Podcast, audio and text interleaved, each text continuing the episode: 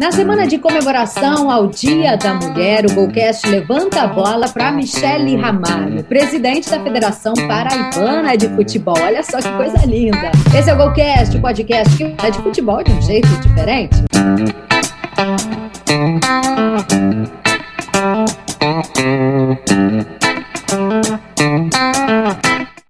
Participam com a gente o presidente da GoManage, Luiz Henrique Nunes, e também o jornalista Norton Capel. E eu já vou logo chamando a nossa convidada, Michele, seja muito bem-vinda a esse espaço hoje especial para valorizar o trabalho das mulheres nesse universo tipicamente masculino. Agora eu queria saber de você, as mulheres estão dominando, digamos assim, o futebol paraibano. O que, vocês têm que a gente não tem? Me conta. É um prazer enorme, Eduarda, estar participando aqui do programa é, fui muito bem-vinda por todos vocês, bem abraçada. Estamos um pouco distante, digamos que bastante, mas ao mesmo tempo estamos muito perto, já considerando que você, mulher, também está é, intermediando essa entrevista e eu aqui como presidente. É um prazer enorme estar aqui com vocês. E no que diz respeito à questão das mulheres, eu acho que no mundo do futebol, realmente, é, no Brasil hoje, eu sou a única mulher, por enquanto, mas tenho certeza que já estou abrindo, cortando cana, como a gente chama aqui na Paraíba, para muitas outras mulheres também tomar esse rumo. É, eu entendo que as mulheres elas não, ainda não despertaram esta curiosidade pelo mundo do futebol, devido até à criação, achar que futebol é coisa de menino e que não ter essa curiosidade da, de infância. Mas eu também nunca tive, na verdade, uma curiosidade que muita gente tem, mas eu nunca joguei futebol. Mas eu sempre tive curiosidade de gestão, de administração. Eu tenho e, e futebol não deixa de ser isso. É, tanto um clube como federação não deixa de ser, na verdade, uma entidade que tem seus funcionários, que tem seu setor de marketing, que tem tudo que tem em qualquer outro setor. Por exemplo, é, sou eu e minha irmã, somos duas irmãs, é, é, até uma coisa curiosa aqui. Eu administrando futebol e minha irmã ela é proprietária de, de funerárias e cemitérios. Então, assim, minha irmã não precisa saber botar o defunto lá e nem gostar de defunto para poder gerir aquele negócio também. Então, as mulheres têm que entender que não é, elas não precisam gostar de jogar bola, porque aí quem tem que gostar é o jogador. As mulheres precisam apenas gostar de gestão. Então, não assim só para serem presidentes de federações, mas também para é, presidir é, clubes de futebol, e por que não? Pois é, até eu vou, eu vou te dizer que é, é, é, curioso ouvir você falar, né, a questão do futebol, porque a gente, quando criança, ganha uma bonequinha, né? Os meninos já ganham uma bola de futebol e já começam a juntar os amigos e jogar pelada. Eles têm essa vivência com o futebol muito é, intensa. Como é que foi a tua trajetória para chegar aí nessa cadeira? Me conta. Eu fiquei curiosa para saber como é que você chegou aí, de que maneira, quais os obstáculos, o que, que você enfrentou nesse caminho? Olha, na verdade, eu sou formada em Direito e em Administração de Empresas. Então, eu já iniciei muito cedo, com 19, 20 anos, minha carreira é, em, em gestão. Depois eu fiz direito e também me encantou a carreira de direito na gestão de direito esportivo. Então eu iniciei advogando para clubes de futebol, depois eu comecei a advogar para a CBF, e da CBF eu tive muita curiosidade para o STJD e solicitei, fiz um trabalho bacana na CBF, um trabalho, tive sorte também que tive boas ações, tive êxito nas minhas ações, e acabei conseguindo entrar no STJD, também fui uma das primeiras mulheres a compor o quadro do STJD no Rio, e do, ST, e do STJD eu começou a me despertar, a, tipo assim, eu sempre falava, nossa, eu atirava a pedra e agora sou telhado de vidro, né? Aí teve, na época, aqui na Paraíba, eu acho que vocês lembram aquela Operação Cartola, então que o nosso futebol ficou realmente é, defasado, é, foi um, uma operação muito dura, vários dirigentes tomaram punições muito fortes, e o nosso futebol, assim, ficou com uma mancha, uma mácula é, quase, é, eu poderia dizer, uma mácula que até hoje é difícil de, na verdade, de conseguir, por exemplo, patrocinadores, lembrando uma operação que, que diga-se que for três anos atrás.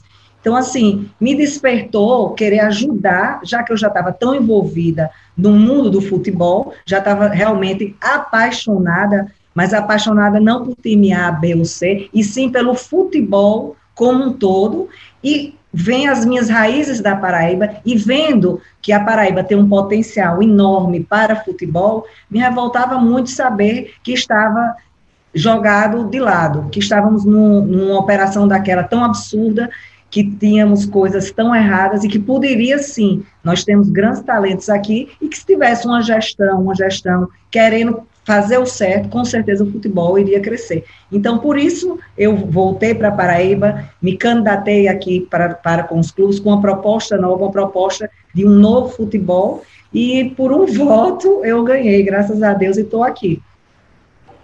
Ô, Michele, é, Norton Cap, eu falo aqui de Porto Alegre, é, obrigado por estar conosco nesse programa especial aí, dedicado às mulheres que fazem parte aí desse universo tão maravilhoso que é o, que é o futebol.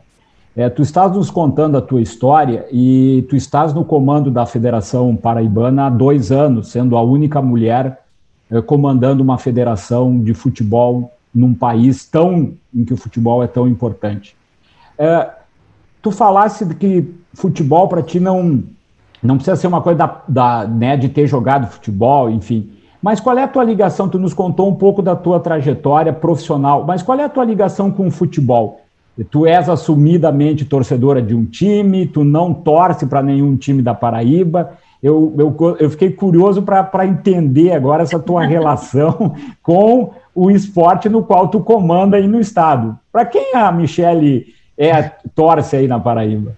Na verdade, eu sou torcedora, antes de mais nada, do Brasil. Não tem nada melhor no mundo do que assistir um jogo no Brasil. Mas aqui na Paraíba, eu não posso ter sequer um time que eu torço. Na verdade, eu nunca fui para estádio, na época, para torcer por nenhum time A, B e C. Eu sempre fui para os, os jogos do Brasil. Mas aqui na Paraíba, eu torço pelos todos os times da Paraíba. Eu não posso ter camisa e nem quero e nem nunca tive.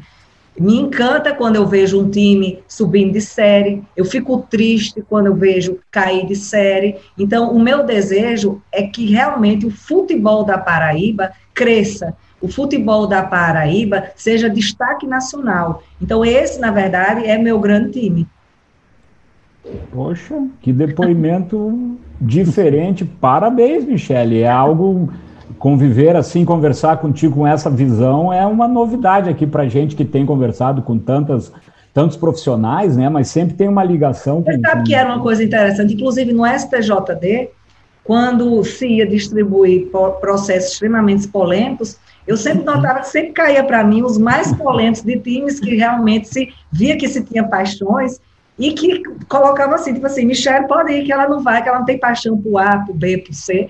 Eu sou totalmente parcial no que diz respeito, mesmo sendo rotulada pelo meu primeiro time, tem, tem vários torcedores que acaba que me rotularam por eu ter iniciado minha carreira é, advogando para o 13. Inclusive, meu escritório foi na época que, que teve aquela questão que, que ele subiu da Série D para a Série C através do tribunal. Mas em mas o 13 apenas assim, foi um time, eu poderia ter sido pelo Botafogo, pelo Campinense, por qualquer um outro. Eu sou uma profissional e que advogo para aqueles que me contratam. E, na verdade, eu tenho um carinho por todos. Meu futebol é realmente Paraíba. Onde tiver Paraíba, eu vou estar vestindo a camisa de cada um deles. Olá, Michele. Eu estou um pouquinho mais perto de vocês. Eu estou no meio do caminho. Estou entre Porto Alegre e João Pessoa. Eu estou em Brasília ah, onde, é a sede, onde é a sede aqui da, da Goment. Uh, quero aproveitar essa neutralidade, esse amor pelo futebol da Paraíba, e eu tenho certeza uh, que tu és apaixonada pelo futebol da Paraíba, porque não, não seria né, a, a, presidente da Federação Paraibana de Futebol numa eleição que foi muito apertada, né? Na verdade, tu foste eleita numa segunda, numa segunda votação, né? A primeira deu empate e, e depois teve uma segunda que, que eu até fiquei curioso com uma das coisas que eu anotei aqui. Quem trocou de, quem trocou de opinião, né? Porque deu 25 a 25, repetiram a votação, deu 26 a 24. Olha, aí... ainda bem que trocaram, hein? Ainda bem que trocaram. Ainda bem, ainda bem. Sabe por quê? Porque senão, pelo estatuto, na, na segunda votação, se desse empate novamente. Iam, iam, iam te entregar, que eu sei. Iam me entregar, eu iria vencer o mais velho, eu era mais velha. Até hoje eu não sei. Eu acho que esse voto pensou: ó, oh, já que ela vai ganhar de todo jeito, eu vou trocar e depois vou aparecer dizendo que troquei. Só que nesse vou aparecer, já apareceram uns 10 dizendo que foram eles que trocaram, entendeu? É, esperto isso. Uh, mas eu, eu, queria comentar contigo o, o seguinte, né? Uh, eu, se eu não estiver enganado, eu acho que o 13 foi o último time paraibano a jogar a Série A, isso lá em 1987, 88.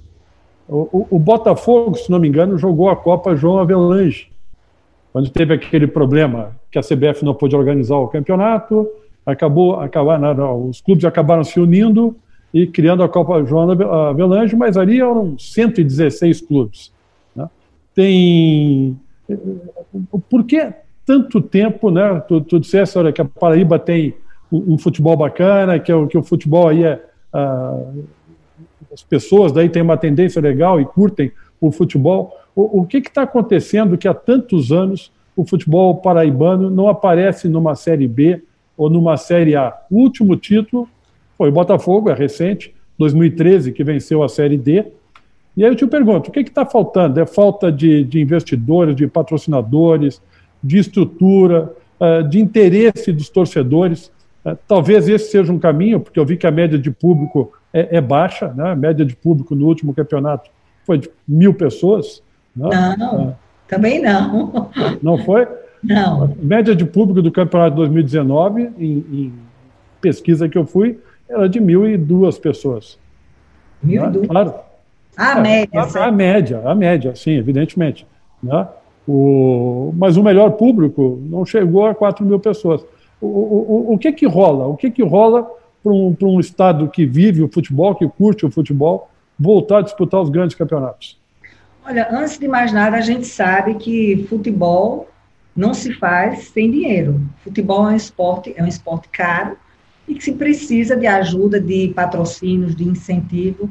E, infelizmente, pelo menos na minha gestão, que eu posso falar, não posso falar nas gestões anteriores, que eu seria até um pouco leviana, mas na minha gestão eu tive a infelicidade de ter uma promessa do governo do estado de um, um programa muito interessante de incentivo fiscal pra, para os clubes, mas 2019 não foi repassado, 2020 não foi repassado, e os clubes ficam assim, no, num pequeno patrocínio de A, de B, de C, vê essa questão da pandemia que diminuiu mais ainda. Então, assim, a situação dos clubes, na verdade, é muito difícil. Eu tive conversando com algumas pessoas do governo ontem, é, suplicando para que pudesse ajudar, pudesse olhar para o futebol com outros olhares. Falta de repasse, inclusive, colocou em risco o campeonato deste, deste ano, né? Os clubes chegaram a pedir cancel, chegaram a pedir cancelamento do campeonato.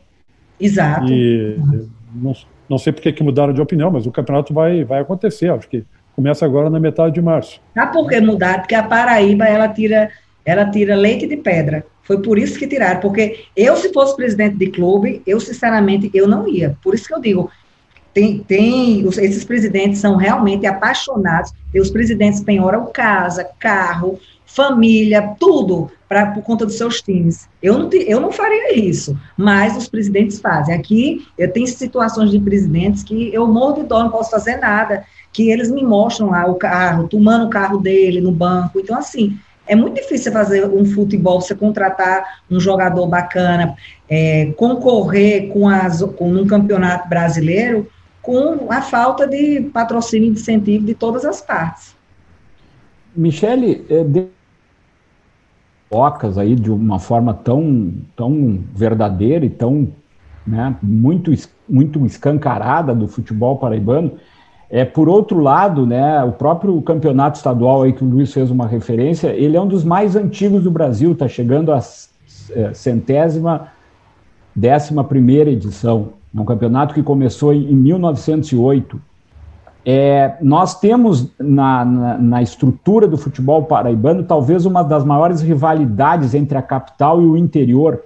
É, possivelmente, talvez nenhum outro estado brasileiro tenha, tenha times do interior de Campina Grande que tenha tanta força junto na concorrência com os times da capital.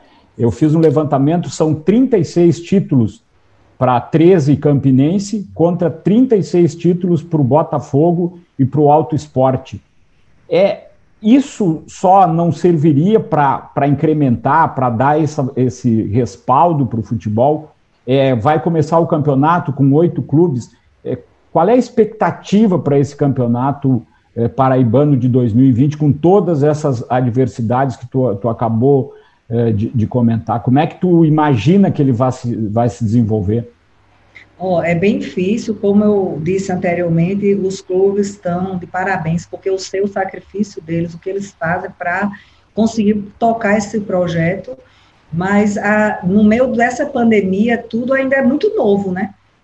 E novo também para os clubes, a gente sem patrocínio, sem o torcedor poder ir ao, ao estádio, sem um incentivo, sem uma liberação, na verdade, do governo para os clubes, a, a, minha expectativa, assim, não é das melhores, porque eu fico muito preocupada como esses clubes, pelo regulamento, os clubes são responsáveis pelo pagamento, por exemplo, de arbitragem, de pessoal de apoio, mas eu não sei como, eu não sei como esses clubes conseguem, como eles vão conseguir tirar esses recursos, como eles vão conseguir pagar a folha de jogadores deles. Então, realmente me preocupa muito não só apenas o campeonato paraibano, eu, porque meu foco, na verdade, é o, o, campeonato nacional, no caso, o campeonato brasileiro, como se sai um vitorioso, mas perdedor nos seus cofres. Então, isso me preocupa muito aqui na Paraíba. É, estou tentando, inclusive, daqui a pouco eu tenho uma reunião, estou tentando ver se viabiliza um canal de streaming para poder ver se consegue ajudar os clubes. Para isso, eu também estou tentando já tentar viabilizar a toda a produção desse canal, para que o que entrar já seja a renda direta para os clubes, mas não é fácil, viu, amiga? Que você fazer no meio de uma pandemia um futebol desse não é fácil. Por isso que todos os dias é o meu apelo aqui no governo do estado para tentar olhar com um olhar mais carinhoso para todos os clubes, para os estádios também, porque se de repente os estádios tivessem até uma condição melhor, por que não trazer um, um Flamengo para cá? E por que não? Mas a, tudo, uma coisa vai levando a outra. Então, quando a gente vai ver, é uma cordinha de caranguejo. Então, ou se ama o esporte, o futebol na Paraíba como um todo, ou não dá, não adianta o, o, a pessoa gostar de um time. Um time não vai fazer o futebol da Paraíba se destacar. Se as é. entidades maiores é, tivessem essa vontade, eu tenho certeza que o futebol da, da Paraíba iria para frente e a gente estaria com uma Série A inevitavelmente. É, Michele, só aproveitando aí que tu tocasse no ponto do streaming, é, o, o, Campeonato Paraibano, pelo que eu vi aí dos nove estados do, do, Nordeste, é um dos três que não terá transmissão de TV aberta. Pelo que eu vi, ele será transmitido no streaming pelo Globoesporte.com. É isso mesmo? Por que, que não houve acerto com TV não, aberta? A gente está negociando. Agora mesmo, quando eu é, sair daqui, eu tenho uma reunião com a TV aberta. Nada está fechado. Eu tô, ah. estou com várias propostas de TV aberta, TV fechada. O que é que eu faço? O direito de transmissão é da federação. Mas isso é super negociável, porque na verdade é para gerir, para não virar bagunça, para cada um não fazer como quer e acaba que ninguém ganha. Então, o que é que eu faço? Sempre eu faço isso. Eu, eu faço análise das propostas que eu tenho no mercado. Então, eu já tenho três de canal de streaming e tenho duas de canal aberto. Então, eu vou levar tudo. Quando for segunda-feira, eu me reúno com os clubes e mostro, olha, cada um está oferecendo, o que vocês querem fazer? Como a gente pode fazer? Então, eu procuro dar a, opção aos clubes, e, na verdade, mesmo eu tendo essa autonomia no meu regulamento, mas eu passo essa decisão para os clubes, que, afinal de contas, é para eles que eu estou aqui. Agora, Michele, de mulher para mulher, os homens te respeitam, respeitam a tua posição, onde você chegou? E eu te faço essa pergunta porque eu convivi aí, vivi vários estádios, trabalhei em estádios do Brasil, do mundo, e eu era repórter e o microfone, por exemplo, chegava em mim depois que tinha passado por todos os homens. Então todo mundo já perguntou, não tem mais nada para falar, dá o microfone lá para a guria. Então eu me sinto muito à vontade de te fazer essa pergunta com todo o respeito que a gente tem por ti também. A galera já entendeu essa posição da mulher como presidente de uma federação? Olha, é, muita gente faz essa pergunta e eu sempre falo.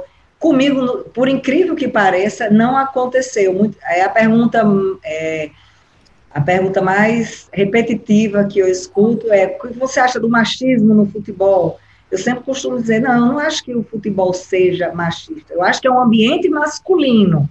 Realmente, é um ambiente masculino, mas masculino porque as mulheres não têm a curiosidade de enfrentar e de ir para lá e falar de igual para igual. Como eu falei, eu iniciei no direito esportivo e também direito eleitoral, que também é um mundo muito masculino, mas eu sempre me dei bem. E no futebol, é, respondendo a sua pergunta, eu nunca tive, assim, é engraçado que alguns dirigentes, colegas, disseram que eu sou maluca, porque quando, é, quando tinha público, em todos os estados aqui, o meu termômetro para saber minha gestão é entrar. Antes de iniciar, eu entro, vou na torcida, torcida organizada, e eles, assim, fazem musiquinha com o meu nome, bate palmas, então, eu acho isso muito legal, porque eu vou em todos os estados, em todas as torcidas, e até hoje eu ainda não fui vaiada. então, tá valendo. então, tá valendo. Outro dia eu estava passando, aí, aí tem aqueles, aqueles elogios, que eu chamo de elogios, mas para algumas mulheres elas podem achar que é assédio, né? Aí um repórter falou, acho que eu disse, não me lembro, foi linda, gostosa, alguma coisa desse tipo, que eu olhei o cara, linda! Aí o repórter olhou assim para mim e fez, o que, que, você acha? Isso não é um assédio dele? Aí eu, ah, não, assédio se ele tivesse me chamando. Eu acho que não, acho que assédio se ele tivesse falando umas palavras de baixo calão, mas dizendo que eu sou bonita, ainda bem, né? Ainda bem, isso para mim é um elogio. Então, assim, tudo depende também, eu acho que é do, do grau da mulher, do que, do que é ofensa. Por isso que se trata de crimes contra a honra, porque depende do que o que é ofensa para mim, às vezes não é para você e vice-versa. Então, e de como você encara isso, né? E para falar a verdade, eu até me, eu, eu faço o contrário. Eu, eu inverto. Eu faço, de, por ser a única mulher, então eu acabo tirando proveito disso. Por exemplo, quando eu estou em reuniões, uma das primeiras reuniões que eu cheguei na CBF, que estavam todos os presidentes o, de todas as federações e o presidente da CBF, era a foto oficial. Eu nunca vou esquecer. Aí vamos tirar foto, sei o quê. Quando eu vi, a minha cadeira já estava do lado do presidente, sentada. Aí os caras, rapaz, tu chegou agora e já quer sentar na janela, já está do lado do presidente. Aí, aí, eu tirei onda, ah, você quer também? Começa usando saia, tendo olho verde, aí de repente você senta do lado do presidente. Então, eu acho que no meu ramo ah, não tem isso. Inclusive, o que a CBF dá para uma federação, ela dá para todas. Não existe, ah, porque é uma federação administrada por uma mulher, vamos ter diferença, não. É, tive a sorte de chefiar a Copa do Mundo com seis meses que eu estava, então o presidente já me premiou, por isso que eu digo, só, eu só tiro a vantagem de ser mulher. Já me premiou para ser a chefe de delegação na Copa do Mundo da, do futebol feminino. Então, assim, eu não tenho o que reclamar, a verdade é essa. Eu só tenho que agradecer e dizer que as mulheres podem vir, que serão super bem recebidas. Michele, eh, seguindo no universo feminino, é, tu fizesse um quadro bem, bem realístico aí, com a realidade do futebol para, paraibano. Futebol feminino na Paraíba. O campeonato feminino terminou em dezembro de 2020. Qual é a perspectiva? Quantos times estão disputando a primeira divisão ou vão disputar? Qual é a expectativa do futebol feminino na Paraíba, onde é a um comando de uma mulher e que tem mulheres, outras mulheres também é, comandando o futebol feminino aí na, no estado? Olha, eu tenho um carinho enorme, enorme pelo futebol feminino. Não só apenas porque eu sou mulher, porque eu sei a luta que essas meninas têm. Sei que os homens têm muita luta, mas as, essas mulheres realmente têm, até porque, volto a dizer, tudo gira em torno do patrocínio, de todas as ajudas, e a gente sabe que o futebol feminino, mesmo a CBF igualando agora os salários do masculino e feminino, mas a gente sabe que é um futebol que está nascendo praticamente agora. Então a gente também não dá para pensar que uma Marta vai, vai ganhar igual um Neymar, até porque na época de Neymar, o Pelé já cortou a, a grama para ela lá atrás. E agora que está surgindo o Pelé da gente, eu sempre associo a formiga eu acho o nosso Neymar no feminino vai surgir daqui a alguns anos. Então não adianta agora as meninas quererem ter uma, um grande destaque como o Neymar, porque o futebol masculino ele iniciou muito antes do feminino. Então, isso é um, existe um processo natural ainda dessas coisas acontecerem. Mas aqui na Paraíba, já por, por, saber disso, mas cada dirigente eu entendo que deve fazer sua parte, deve ajudar, deve incentivar.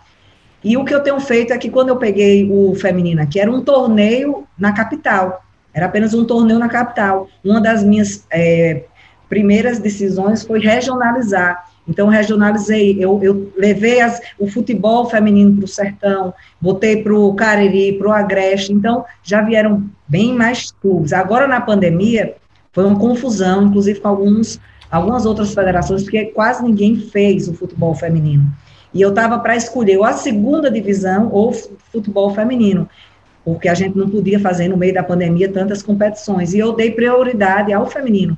Eu acho justo, já que tivemos a competição da primeira divisão do, do masculino, então que se tivesse também o feminino. Também se abre vaga para o Campeonato Brasileiro, e por que não também dar essa força ao, ao futebol feminino?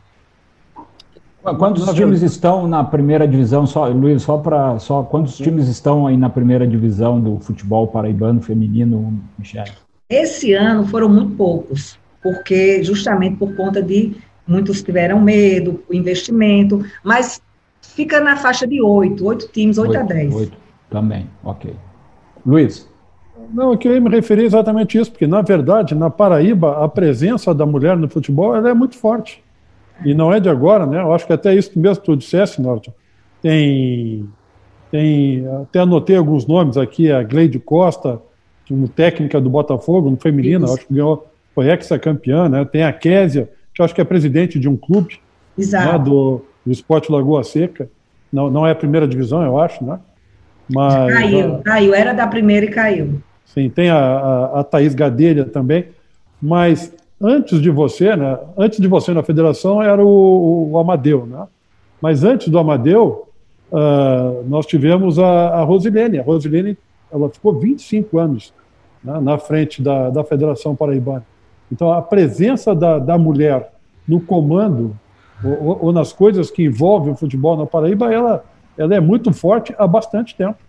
É verdade, é verdade.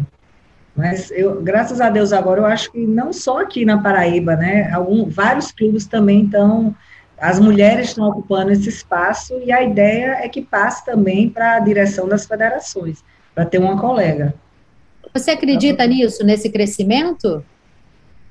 Acredito, até porque é, a, tanto a Clécia quanto a Thais Gadelha, elas entraram após, eu acaba sendo um espelho, então elas são dirigentes, então eu tive a sorte de tê-las ah, comigo e, e vai aparecer mais, já tem mais mulheres querendo tomar a direção dos clubes, então eu acho isso bacana, desde que, não é porque, deixar bem claro aqui, não é porque é mulher que tem que ocupar o espaço. Eu, eu sou totalmente contra isso. Eu acho que o espaço é do ser humano. Se for competente, ou homens ou mulheres. Se só tiverem homens competentes, que só homens competentes. Se tiver só mulheres, que só mulheres.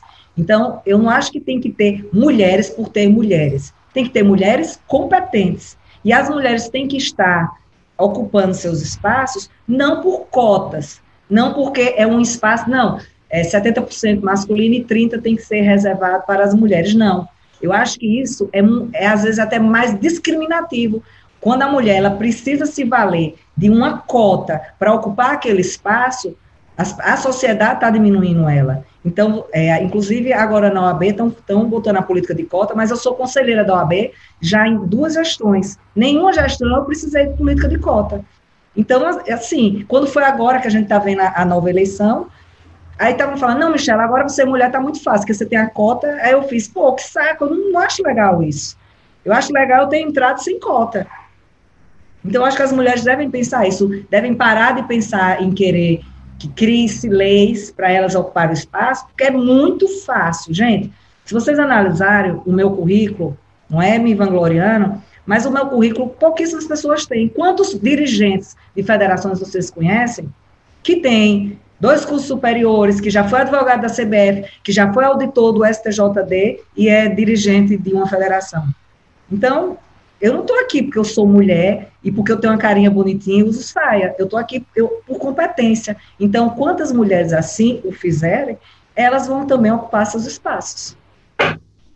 Eu Michele... adoro, eu, eu, adoro, desculpa, Norte, eu adoro claro. escutar isso, porque é exatamente assim que eu penso. Né? Eu não gosto dessa discussão de machismo ou feminismo. É. Eu penso, eu, eu, sei que existe, nós sabemos que existe, né? mas uh, não é o correto, né? não é o correto. Eu acho que é, é, o ser humano e a sua competência, a sua capacidade, a sua oportunidade. Agora, concordo também, né? e, e tu disseste isso lá atrás, que o futebol é um ambiente mais masculino. Né?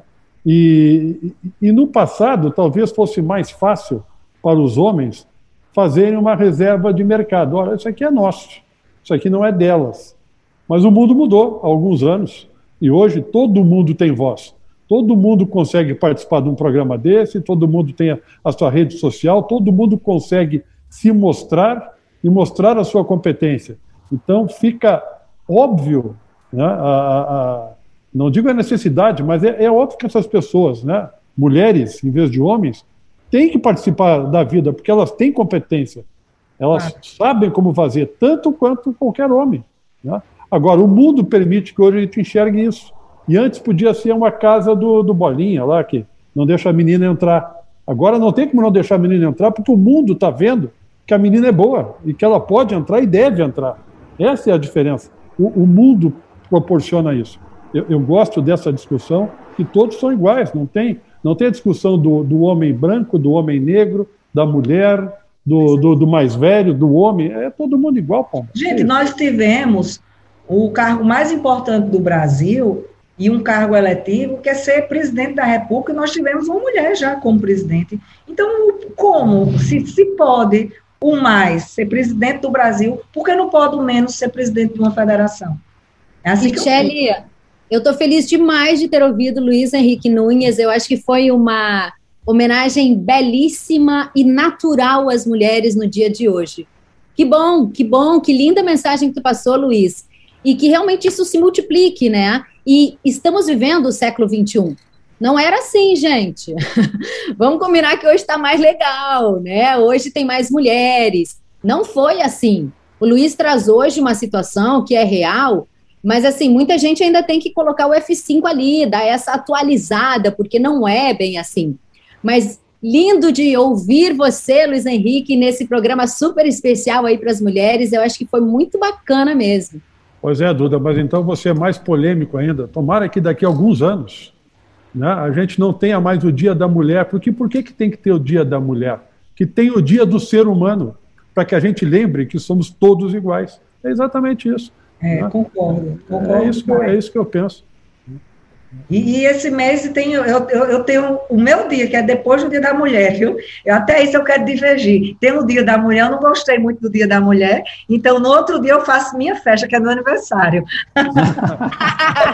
Olha aí, comemorando com a gente no Golcast. Parabéns antecipado.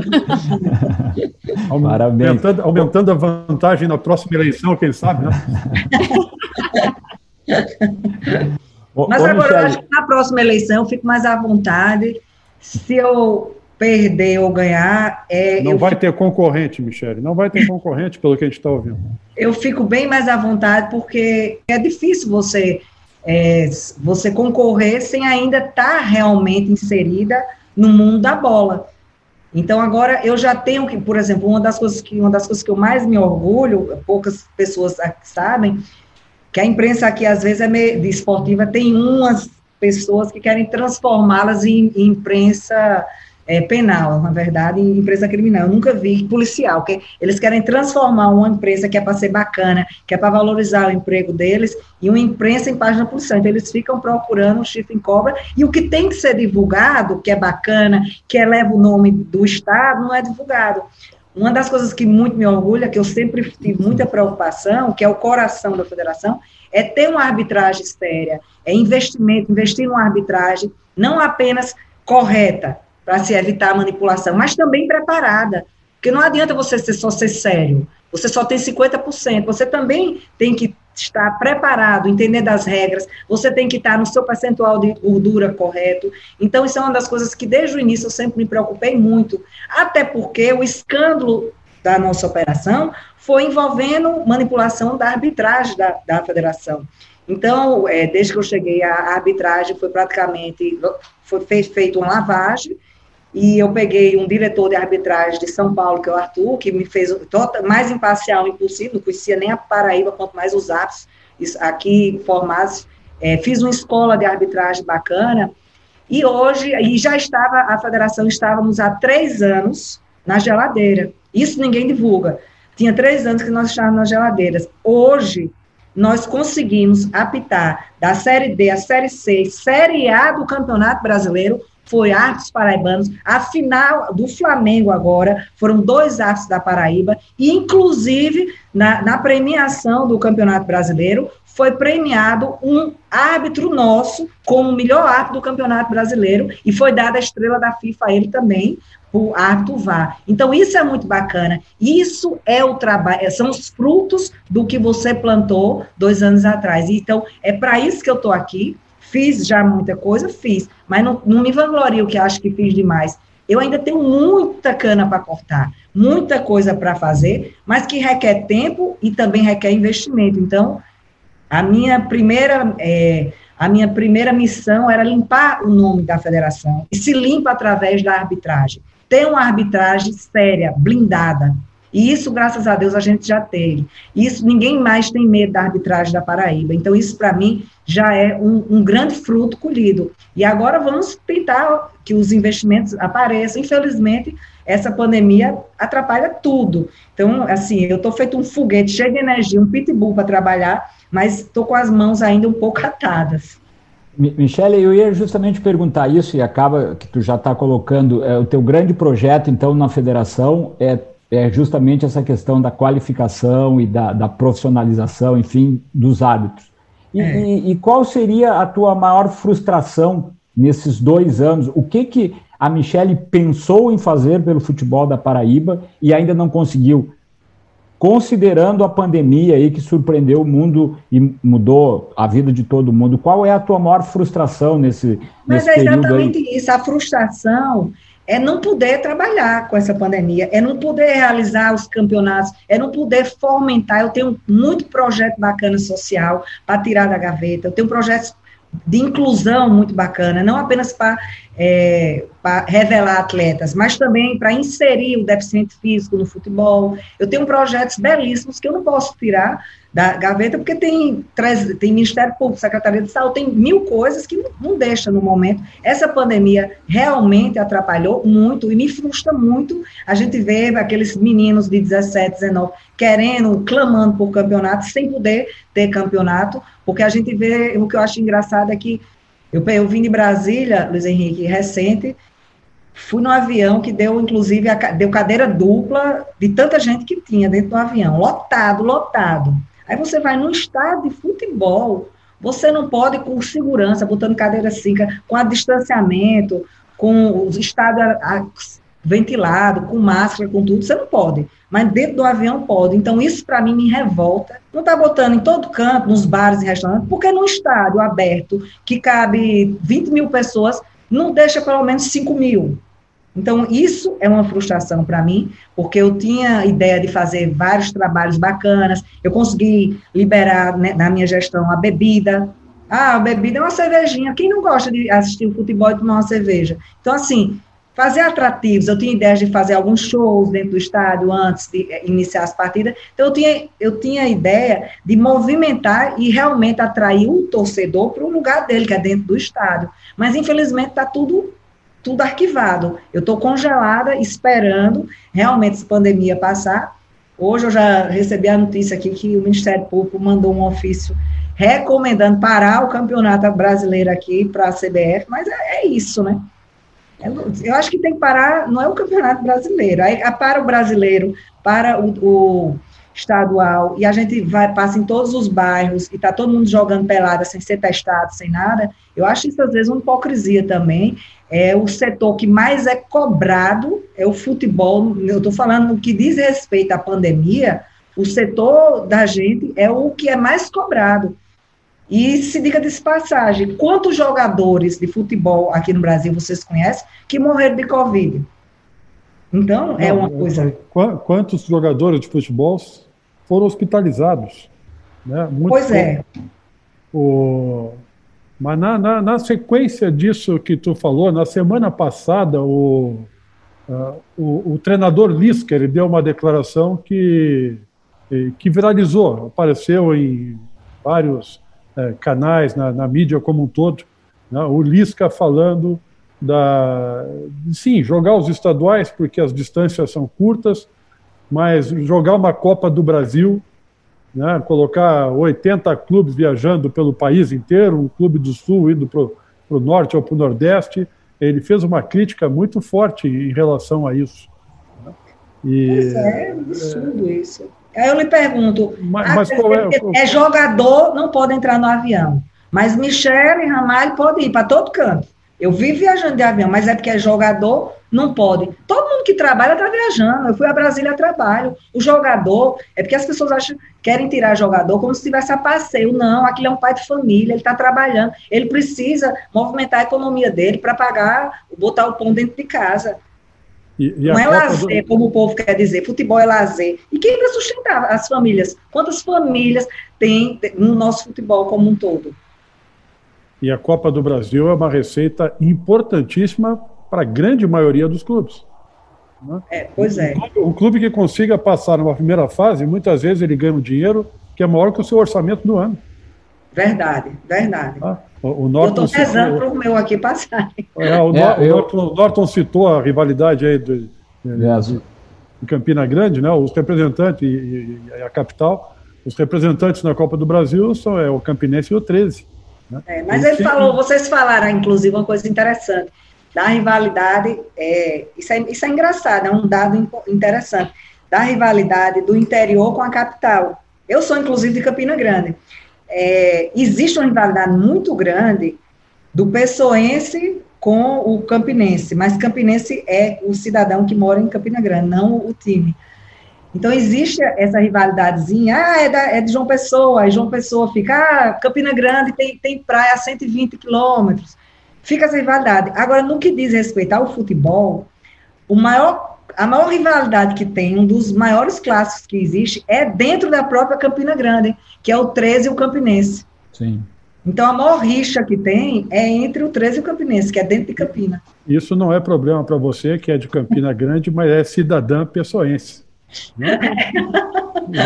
é cidadã pessoense, ganhou o título de cidadã É verdade. Né? É. Arrasou. Né?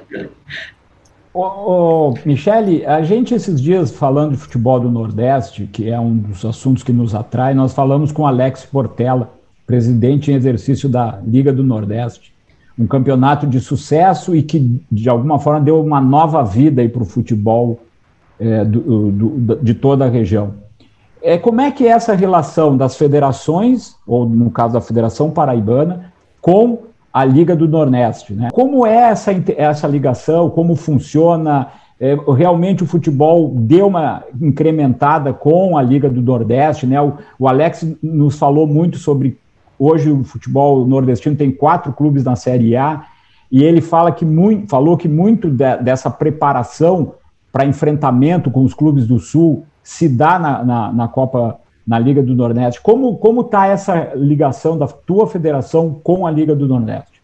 É, eu endosso em gênero, número e grau as palavras do Alex. Eu entendo que a Copa do Nordeste é uma competição extremamente importante no ponto de vista não apenas para se testar e, e, se ver como estamos a nível Nordeste, mas também no ponto de vista financeiro, porque ela, ela remunera muito bem os clubes, também federa as federações, e eu entendo que, inclusive, eu acho que até para o ano, né, se não me fala a, a memória, o contrato da Copa do Nordeste está para ser renovado ou não, mas eu, eu acho que é, é de suma importância, não tem como mais o, nós que somos de federações nordestinas ficarmos sem essa Copa do Nordeste.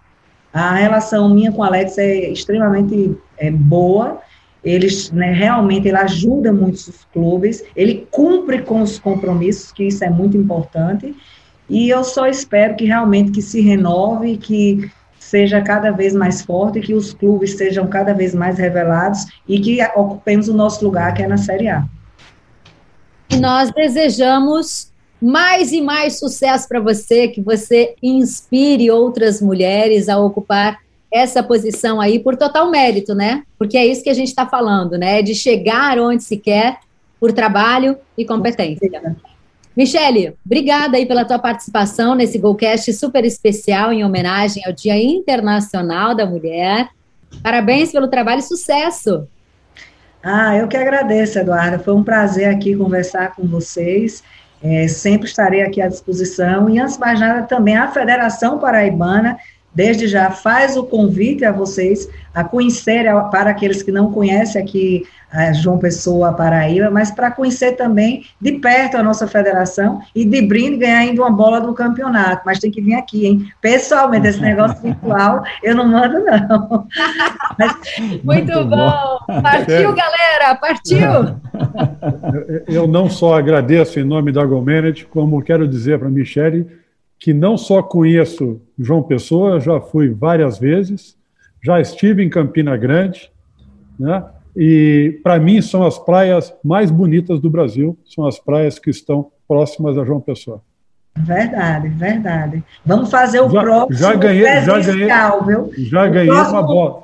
Já ganhei uma bola, só vou ir buscar nosso, depois. Nosso, nosso próximo bate-papo será presencial aqui na Paraíba, tá certo? Oh, oh, será, um, será um grande acontecimento, poxa. Que passe logo, né, obrigado. né, Norton? Que bah. passe logo essa pandemia, é, é que a gente é um, possa... é um convite muito atrativo mesmo, realmente, com, as praias são fantásticas. Eu não vou contar aí uma praia aí que eu fui, porque é. vai ficar muito chato aqui. Gente, que foi, possamos nos encontrar. Foi sem mochila, né? Foi sem mochila, né? Que a gente possa se encontrar em breve, cheios de saúde, com muita energia para trabalhar nesse futebol apaixonante. Hoje, um espaço de homens e mulheres. Esse foi o nosso Golcast especial em homenagem ao Dia Internacional da Mulher. Um podcast que fala de futebol de um jeito diferente. Se inscreve no nosso canal. Beijo, a gente se vê.